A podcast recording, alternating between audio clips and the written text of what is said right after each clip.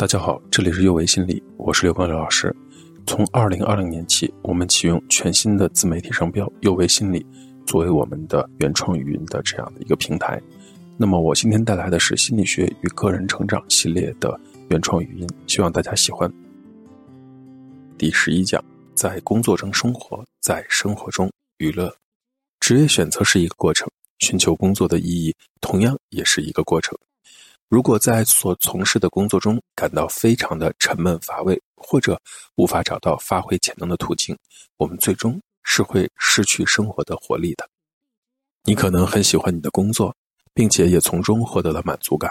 但有时你还是会因为一些工作以外的原因感到厌倦，比如士气低落，或者与同事间发生冲突，不够和睦。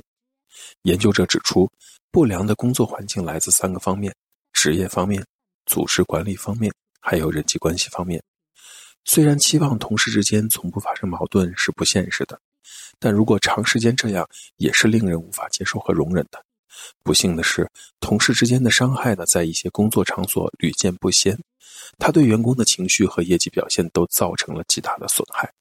另一研究发现呢，那些总是负面的看待事情的雇员，也很容易把自己的不满发泄到同事身上。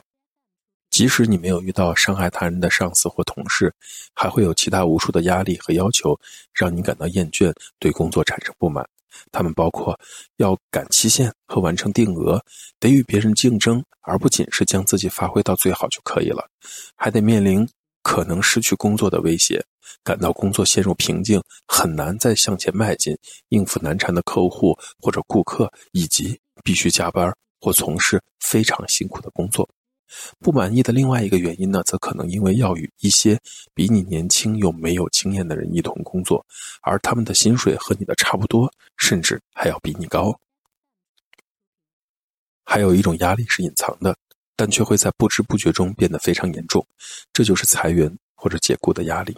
特别是当你想到自己的付出和负担的责任时，会感到更加的焦虑。如果你很幸运的有一份自己喜欢的工作，你可能还会遇到每天上下班的压力。你可能在上班前就会感到紧张，而下班途中的交通拥堵也会让你在到家后觉得很烦躁。这种压力会给你和家人的关系造成负面的影响。如果你工作很繁重，你就无法给予孩子、伴侣、朋友太多，也无法享受他们对你的付出。有时或许你不得不做一些自己不喜欢做的事情，但是千万不能因此而忽视它对你整个生活造成的影响。如果工作环境令你感到不快，你一定要设法找一些其他的方法来改善自己的处境。这些因素都会让你产生不满，甚至会削弱工作本身带给你的益处，而且这些对工作的不满还可能会干扰到你的生活。解决之道呢，就是找出令你不满的或紧张的具体原因，然后问自己该怎么办。你可能无法改变工作中所有让你不满的地方，但你的确可以做出一些重大的改变来增加自己的满意度。工作可能是你寻求价值的一个重要的方面，但它也可能是导致你感到沮丧的根源。工作能够让你在平常的生活中感到有意义和快乐，而且通过工作，你可以使自己和他人的生活品质发生重大的改变，这会带给你一种真正的满足感。但有时你也会感到工作毫无意义，不过是谋生的手段，完全在耗费精力。它不仅没有给你的生活带来任何的意义，而且还让你觉得精疲力尽。这个时候，你就有必要问问自己：我的工作在多大程度上为我的生活添加了色彩和意义？如果工作不能带给你力量，而是让你感到身心疲惫，你会考虑做些什么吗？是否有一些方法能够让你积极应对工作中让人感到不满意的地方？什么时候你该考虑换种工作来重新寻求生活的意义呢？